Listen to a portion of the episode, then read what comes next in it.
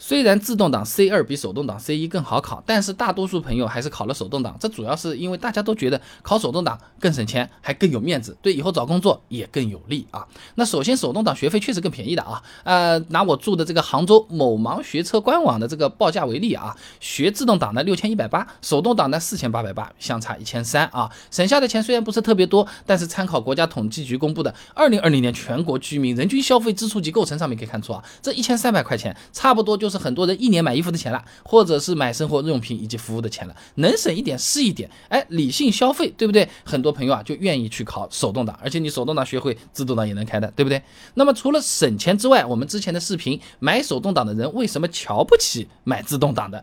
上面也讲过的啊，手动挡比自动挡难开，学的时间也更长。一些开手动挡的人，他就会有优越感，觉得自己的技术啊更好，能力也更强。哎，就像有些成绩好的同学觉得，哎，你成绩差，你不行，哎，有点像啊。那么在选择考手动还是自动的时候，很多朋友也会想，哎，我的同学、朋友、同事他考的都是手动挡，那我要是考个自动挡，是不是很没面子啊？啊，好像自己哪里不如别人一样的。为了争这口气。哎，我都要去考手动挡。另外，五八同城发布的二零二零年四季度人才流动趋势上面讲到啊，求职者关注的职位当中啊，司机交通服务竟然排第二名，平均支付月薪排名里面，司机交通服务排第一，达到了一万零五百三十六块钱。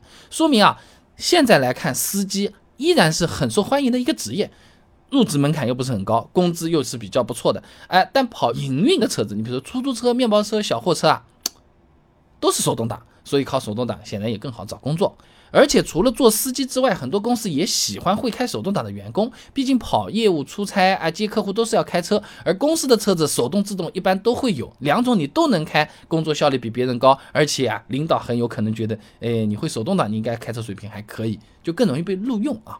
那虽然大家考的都是手动挡，但实际买车的时候。基本上还都是买自动挡的多了，哎，这主要就是因为自动挡看起来轻松嘛。刘新荣等人发表在汽车工程上面的论文《汽车离合器可靠性统计模型》上面讲啊，他做了个实验，发现呢，手动挡的车子在城区道路每一百公里大约要踩九百五十次离合啊，也就是说啊，每公里要踩九点五次离合。听听是不是就觉得有点累，是不是？再加上买车的很多都是新手朋友，刚学完，对不对？买第一辆，开车是容易紧张的，别人按个喇叭吹吹啊，万一离合没弄好也熄火了，哎这种停车的这种上坡，那么溜车啦，都慌兮兮的。所以说，为了省力和省事，自动挡一般都是首选。就好像做饭，很多人其实多多少少是会一点的，但。哎，我今天点外卖，差不多是这个感觉啊。那在此之外呢，张明章发表在期刊《中小企业管理与科技》上面的论文啊，《中国汽车消费心理研究综述》上面也讲到，中国汽车消费者呢好面子，追求外观、空间、配置等等看得见的外在因素。而自动挡呢，一般是比手动挡啊，它更贵一点，配置也是更高一点的，反而就是更符合消费者口味了啊。那你比如说二一款大众速腾，手动挡呢就只有个最低配和次低配可以选，你更高的什么？豪华的旗舰呐，这种啊，它它只有自动挡了啊，也就是说你想买个豪华点、配置高一点的，嗯，那手动挡没得选啊。那最后呢，自动挡的车型也比手动挡多得多。哎，有的车子你没有手动挡可以选的，那销量最高的几个，举个例子啊。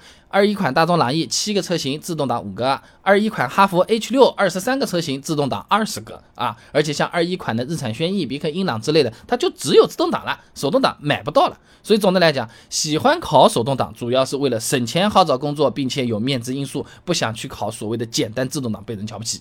但是买车的时候呢，当然是自动挡更轻松了，而且呢，想要买高配呢，也就只有自动挡。所以说变成了考考都是手动挡，买买都是自动挡这么回事情啊。那说到。自动挡啊，其实也有很多很纠结的事情呢。